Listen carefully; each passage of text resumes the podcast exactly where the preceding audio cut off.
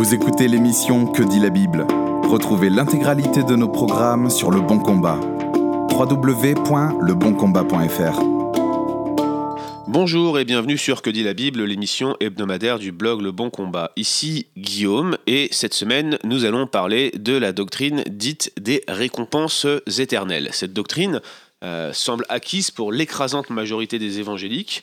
Néanmoins, de plus en plus, euh, certains spécialistes la contestent. On a eu, euh, même dans le monde francophone, on m'a parlé d'une thèse de doctorat qui aurait été faite sur l'évangile de Matthieu, une personne au Québec, donc j'ai complètement oublié son, son nom. Euh, il y a aussi un article qui a été assez influent ces dernières années, un article de Craig Plumberg qui est paru en 1992 et qui est régulièrement cité dans le débat depuis.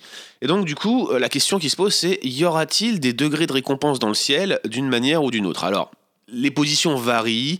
Euh, certains dans le camp réformé défendent cette approche, euh, d'autres ne sont pas dans le camp réformé et défendent cette approche. Ils ont une vision quelque peu différente, mais il semble que le, trait commun de la, doctrine des récompenses éternelles, c'est que en fait le salut serait par grâce, par le moyen de la foi, puisqu'on appelle les œuvres surérogatoires, c'est-à-dire les œuvres qui seraient effectuées après le salut. En quelque sorte, c'est ce que dirait Éphésiens, ces bonnes œuvres que Dieu a préparées d'avance pour nous. Donc ces œuvres surérogatoires seraient un critère de jugement pour les chrétiens dans un tribunal qu'on appelle le tribunal de Christ, et donc que ce jugement des œuvres donnerait lieu à des récompenses différentes en fonction de la manière dont ces œuvres auraient été pratiquées, de la manière dont on serait rentré dans les œuvres de Dieu que Dieu aurait préféré d'avance en quelque sorte. Alors ensuite, la, la question des récompenses, elle est extrêmement subjectifs quant à leur nature.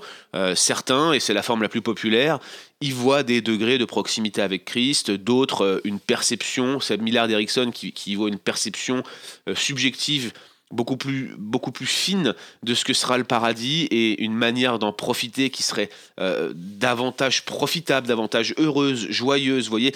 Bref, une manière de, profiter du paradis, de, d'expérimenter l'état éternel d'une manière qui serait meilleure. Ça, c'est la doctrine des récompenses éternelles et je dois vous avouer que depuis quelques années, j'ai un problème avec ça et j'ai, eu beaucoup de mal à y adhérer et voilà les raisons pour lesquelles j'ai euh, autant de mal que cela j'ai trois problèmes en fait. J'ai un problème logique, j'ai un problème théologique, et finalement, avec tout cela, j'ai une kyrielle de problèmes exégétiques. Et ce que je vous propose dans cet épisode, eh bien, c'est qu'on regarde un petit peu mes objections et que je vous explique ce que je pense à propos de la doctrine des récompenses éternelles. Je commence par le problème logique qui est le mien.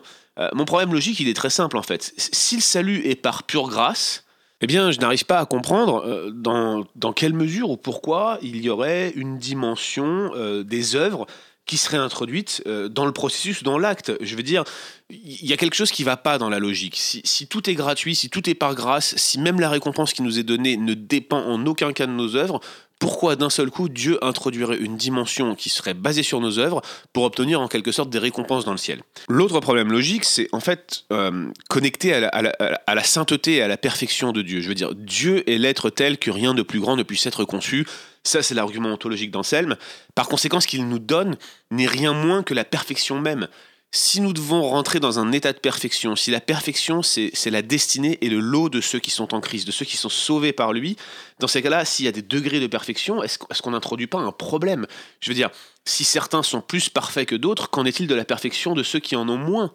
Comprenez-moi bien, moins parfait, ça implique qu'il n'y aurait pas de perfection du tout pour les personnes qui le seraient moins parfaites ce que je veux dire par là, c'est que s'il y a une variation dans les données de perfection, ça veut dire qu'à un moment, la perfection change, soit pour le bien, soit pour le mieux. Dans tous les cas, soit elle n'était pas la perfection, soit la perfection est perdue. Vous ne pouvez pas varier ce qui est parfait. Ce qui est parfait ne, bouge pas, intangible, immuable, impassible. C'est la nature même de Dieu.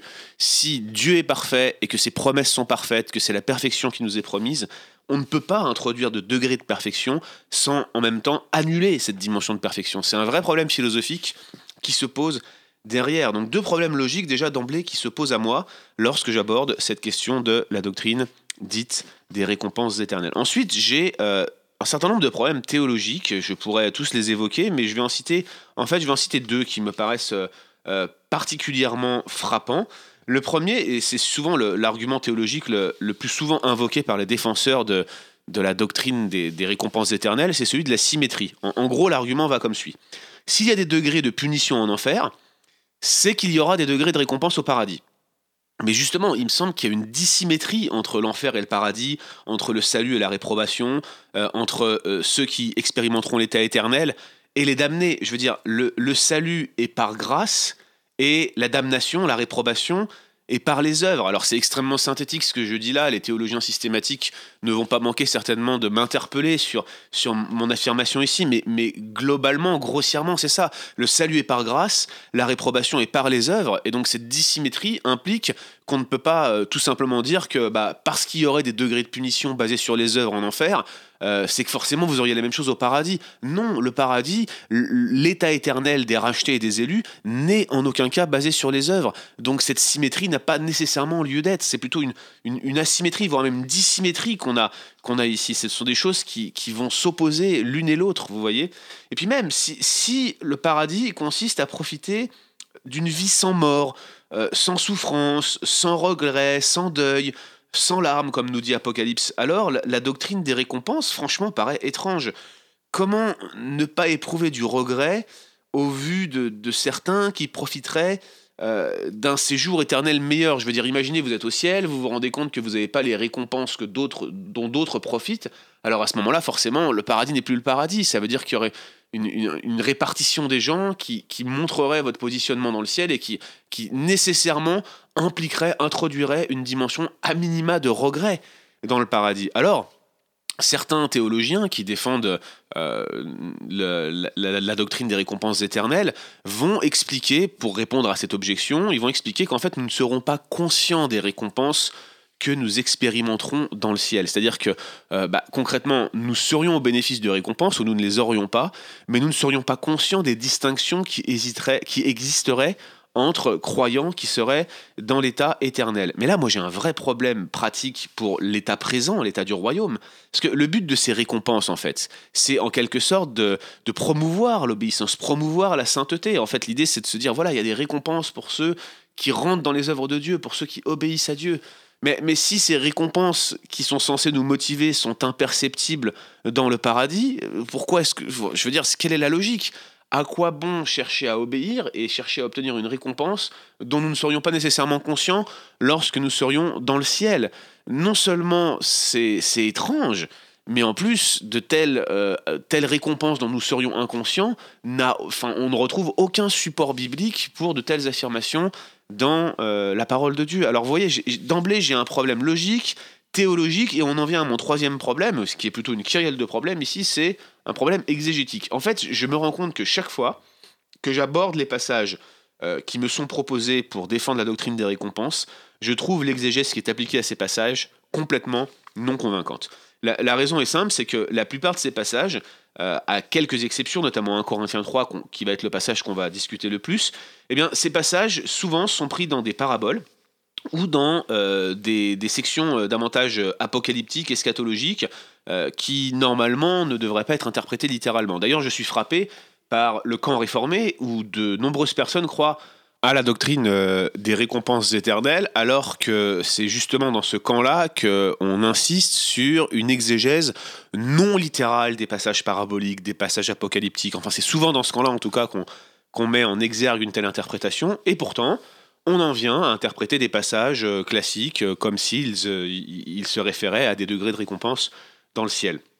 Puis alors, moi j'espère quand même qu'on prendra en compte certaines paraboles, comme euh, par, exemple la parabole des ouvriers embauchés à différentes heures, qui mettent plutôt l'accent sur l'égalité des croyants dans l'état éternel. C'est-à-dire que ces personnes sont, sont arrivées à différentes heures, quel que soit ce que cela symbolise, hein, je ne vais pas discuter cette parabole en détail, mais au final, ils ont la même récompense la même récompense numéraire. Donc si, tant est qu'on voudrait introduire dans les récits paraboliques, on parlera de la parabole des talents un peu plus tard, une distinction entre les personnes parce qu'ils ont reçu des sommes différentes, dans euh, la parabole des ouvriers embauchés à différentes heures, mais ils touchent la même somme, ils la touchent sur une base différente puisqu'ils ne sont pas arrivés à la même heure. Alors, euh, on va avoir du mal à, passer en revue tous les passages et puis on veut rester euh, dans, des, dans une durée de podcast qui reste je veux dire, accessible et qui ne vous prendra pas toute la journée pour écouter ce que j'ai à vous dire sur le sujet. Euh, concrètement, bah, il y a deux principaux passages qui sont souvent invoqués pour défendre la doctrine des récompenses. Euh, la première, c'est plutôt une série de passages, c'est cinq passages, c'est le passage qui parle des couronnes, vous voyez, donc vous avez un Corinthien 9, 25, un Thessaloniciens 2, 19, 2 Timothée 4, 8, Jacques chapitre 1, verset 12, et puis 1 Pierre 5, 4, qui nous parle des couronnes qui sont promises à, un certain type de personnes. Euh, Apocalypse 4, 10, avec, vous savez, les anciens qui jettent leurs couronnes à Dieu, semble prendre euh, cette image et l'appliquer à un contexte précis, probablement un contexte angélique. Je ne vais pas rentrer dans le détail de chacun de ces passages, je vous encourage à ouvrir un commentaire, mais concrètement, le consensus pour chacun d'entre eux, c'est que ces couronnes désignent l'éternité même promise aux croyants. C'est-à-dire qu'il ne s'agit pas de degrés de récompense, certains auraient des couronnes, certains n'en auraient pas. La couronne promise, c'est la couronne d'éternité, c'est vraiment clair dans Jacques, la couronne de vie que le Seigneur a promise. C'est aussi le cas dans chacun des autres passages qui sont mentionnés notamment dans 1 Corinthiens 9, et c'est vraiment intéressant de parler de cela parce que 1 Corinthien, c'est justement euh, une des épîtres qui est le plus souvent invoquée pour défendre cette doctrine des récompenses. Donc, euh, les couronnes, je pense qu'on peut légitimement dire que, euh, sans hésitation aucune et dans le consensus académique actuel, cela se réfère à l'état éternel. Maintenant, il y a un autre passage que je vais vous relire qui se trouve dans 1 Corinthiens 3, versets 11 euh, à 15, si ma mémoire est bonne. Oui, verset 11 à 15, on va même lire à partir du verset 9. Je le lis pour vous. Paul dit Nous sommes, Paul et Apollos, nous sommes ouvriers avec Dieu, vous êtes le champ de Dieu, l'édifice de Dieu. Verset 10, Selon la grâce de Dieu qui m'a été donnée, j'ai posé le fondement comme un sage architecte, et un autre a bâti dessus. Mais que chacun prenne garde à la manière dont il bâtit dessus, car personne ne peut poser un autre fondement que celui qui a été posé, à savoir Jésus-Christ. Or si quelqu'un bâtit sur ce fondement avec de l'or, de l'argent, des pierres précieuses, du bois, du foin, du chaume, l'œuvre de chacun sera manifestée, car le jour, sous-entendu le jour du jugement, la fera connaître, parce qu'elle se révélera dans le feu, et le feu éprouvera ce qu'est l'œuvre de chacun. Si l'œuvre bâtie par quelqu'un sur le fondement subsiste, il recevra une récompense. Si l'œuvre de quelqu'un est consumée, il perdra sa récompense. Pour lui, il sera sauvé, mais comme au travers du feu. J'ai volontairement lu dans la version second 1979 avec ce passage, notamment du verset 15, qui dit Si quelqu'un est consumé, il perdra sa récompense. Et ici, ce que nous retrouvons, c'est une traduction interprétative. Littéralement, le passage dit Si l'œuvre de quelqu'un est consumée, il souffrira une perte. La question, c'est cette perte se réfère-t-elle à une perte de récompense ou cette perte se réfère-t-elle à une perte de l'œuvre accomplie? Or, euh, on voit bien que la traduction second 79 a pris le parti pour la doctrine des récompenses en traduisant de la sorte, ce qui fait que l'écrasante majorité des chrétiens pour qui c'est la version de référence, eh bien, ils vont avoir cette tendance à croire à la doctrine des récompenses naturellement parce que vous comprenez, c'est écrit, sauf que ce n'est pas ce que dit le texte original. Darby, comme à son habitude, euh, est très littéral, il traduit il en éprouvera une perte, et puis là j'étais en train de regarder la Summer pour vous, euh, la Summer aussi a du mal à trancher, euh, il traduit, regardez, si elle est consumée, euh, il en subira les conséquences. Donc on voit bien que, que la notion de perte, elle peut se référer soit à la perte d'une récompense, ce qui est un, saut interprétatif, soit à la destruction de l'œuvre, ce qui est aussi permis dans le contexte. Grammaticalement, euh, Craig Bloomberg conclut, avec de nombreux commentateurs qu'il cite dans son article, que je vais essayer de vous joindre en fait à, si vous lisez l'anglais à ce podcast, eh bien il conclut qu'en fait grammaticalement la perte se réfère à l'œuvre. Et en fait, euh, il faut comprendre que finalement, dans le contexte de ce passage, Paul est en train de répondre aux Corinthiens. les Corinthiens avaient une forme de division très marquée, ils s'étaient rangés derrière des maîtres à penser, et ils divisaient le christianisme en des espèces de factions et de sections. Les uns étaient d'Apollos, les autres de Paul, les autres de Pierre, il y avait même peut-être un parti de Christ. Et en se divisant de la sorte, ils opposaient les uns aux autres et euh, euh, essayaient de voir qui avait réalisé l'œuvre la, la meilleure, qui était le plus digne d'être suivi. Eh bien, euh, ce, que, ce que Paul leur dit, c'est regardez, euh, Apollos a, j'ai planté, Apollos a arrosé, mais c'est Dieu qui fait croître. Voilà l'argument de Paul. Et justement, ce qu'il leur dit, c'est regardez, concrètement, vous êtes le champ de Dieu, vous êtes l'édifice de Dieu, on a travaillé ensemble, et celui qui, qui évaluera, jugera nos œuvres, eh bien, c'est Dieu, c'est lui qui verra si nos œuvres demeurent ou si elles s'arrêtent. Et en fait, le, feu du jugement qui est manifesté ici, c'est la destruction des œuvres. Certaines sont du chaume, d'autres de la paille et d'autres de la pierre. Il ne s'agit pas d'une perte de récompense, qui est exprimée ici, mais plutôt d'une perte de la satisfaction de voir l'œuvre porter du fruit à long terme. Est-ce que j'ai planté, est-ce que j'ai arrosé d'une manière qui portera des fruits et qui demeurera? Est-ce que j'ai bien investi pour le royaume? Alors que les croyants euh, éprouveront de la honte lorsque Christ paraîtra, je pense que c'est clairement établi, vous voyez. Euh, c'est aussi marqué dans un Jean, vous voyez. Donc cette notion de honte lorsque Christ paraîtra, cette notion de, de tribunal de Christ, où il y aura probablement un jugement, évaluation de nos œuvres, ces choses-là, je ne les nie pas, vous voyez. Ce que je nie, c'est la conclusion qui consiste à dire que ce jugement produira des degrés de récompense dans le ciel. Ce que je suis en train de dire, c'est que ce passage clé d'un Corinthiens 3, parle bien de l'évaluation de l'œuvre de Paul et d'Apollos, mais ne parle en rien d'une perte de récompense éternelle. D'ailleurs, la notion de récompense dans 1 Corinthien, qu'elle soit dans 1 Corinthien 3, mais plus tard dans 1 Corinthien 9, semble être associée clairement à la satisfaction de voir l'évangile porter du fruit.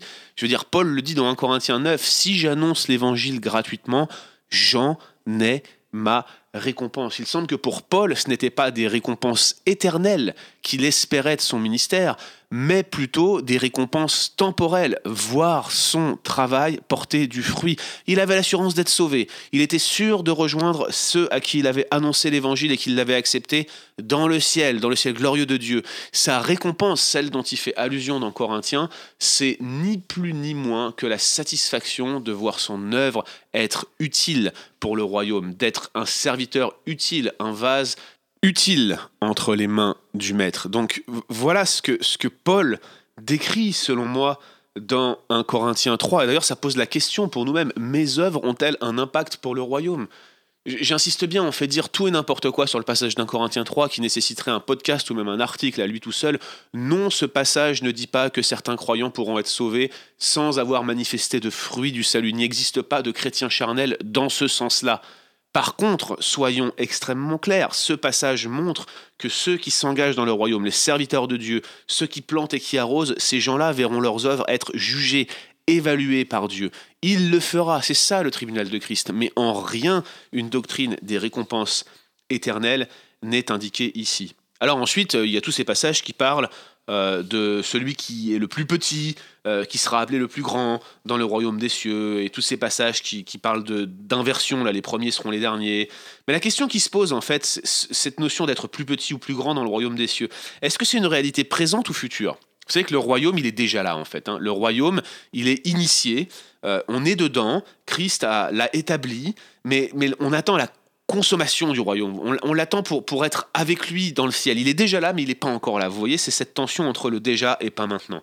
Et en fait, la question qui se pose, c'est cette distinction entre petit et grand dans le royaume des cieux. Est-ce que c'est une réalité qui est déjà présente ou bien est-ce une réalité future? Bien, je crois que sans vouloir faire euh, une revue de l'intégralité de ces passages qui sont essentiellement dans Matthieu, eh bien, euh, il faut noter qu'on a affaire à une figure de style qui est un procédé de contraste classique, que ce soit dans la littérature hellénistique, mais aussi on la retrouve d'une certaine manière, même un petit peu différente, dans l'Ancien Testament et la littérature du Second Temple.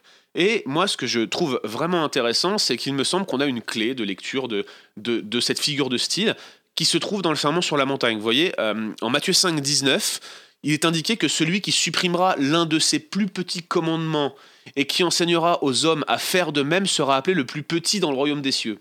Mais celui qui les observera et qui enseignera à les observer, celui-là sera appelé grand dans le royaume des cieux. Alors là encore, certains prennent ces passages littéralement et en déduisent bah, qu'on peut s'opposer à Dieu, mais être sauvé quand même, qu'on peut euh, demander à ce que euh, on n'obéisse pas aux commandements de Dieu, on enseigne à ceux qui sont autour de nous de, transgresser les commandements de Dieu, euh, de ne pas observer les commandements de Dieu, s'attacher à ne pas le faire, rejeter la loi de Dieu et en même temps être un véritable serviteur du royaume. Ça ne tient pas. Il est évident que le contraste qui est présent ici est un contraste entre croyant et incroyant c'est blanc, noir, lumière, ténèbres. Vous voyez, c'est, c'est clairement l'opposition qui est ici, comme celle qui se retrouve un peu partout dans le sermon sur la montagne.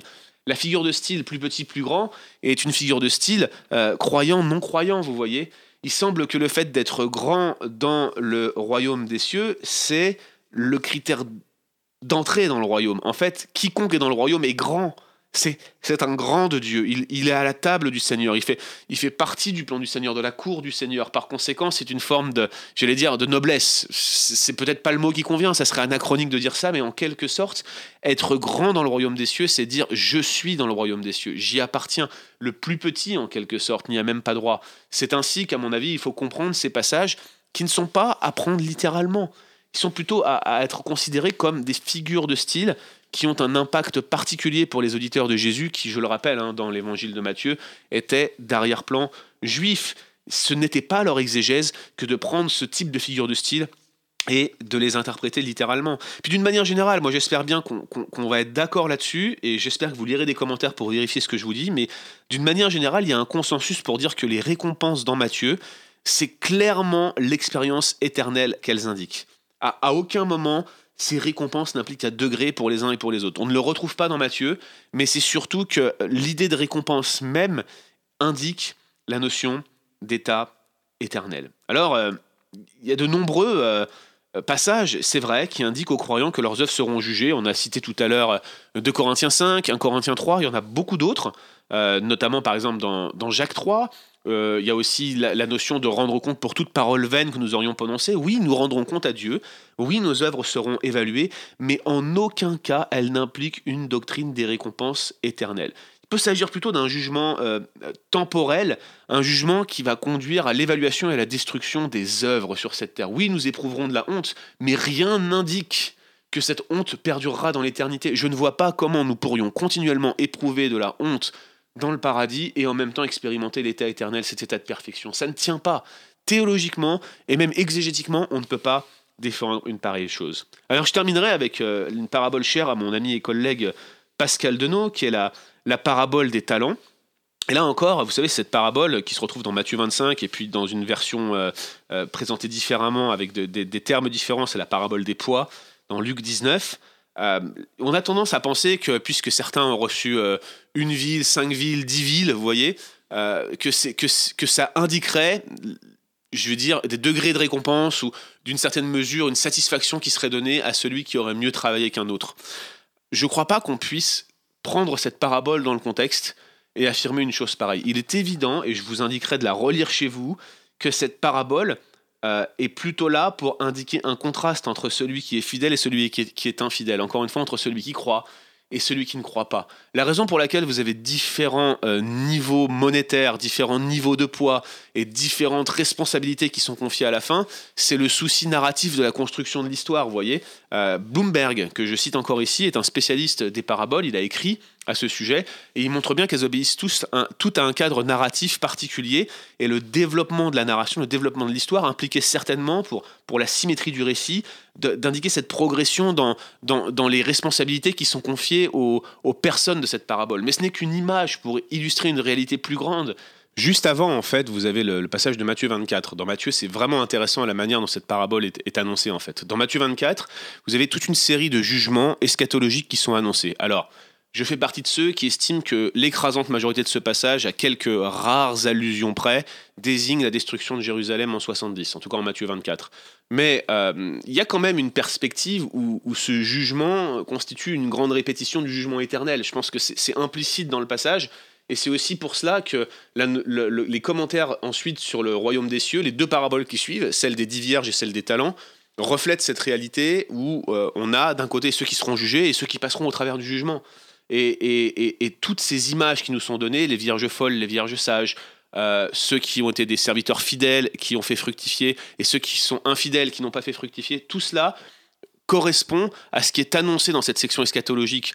De deux dans les champs, l'un sera pris et l'autre laissé. De deux dans un lit, l'un sera pris et l'autre laissé, etc. etc.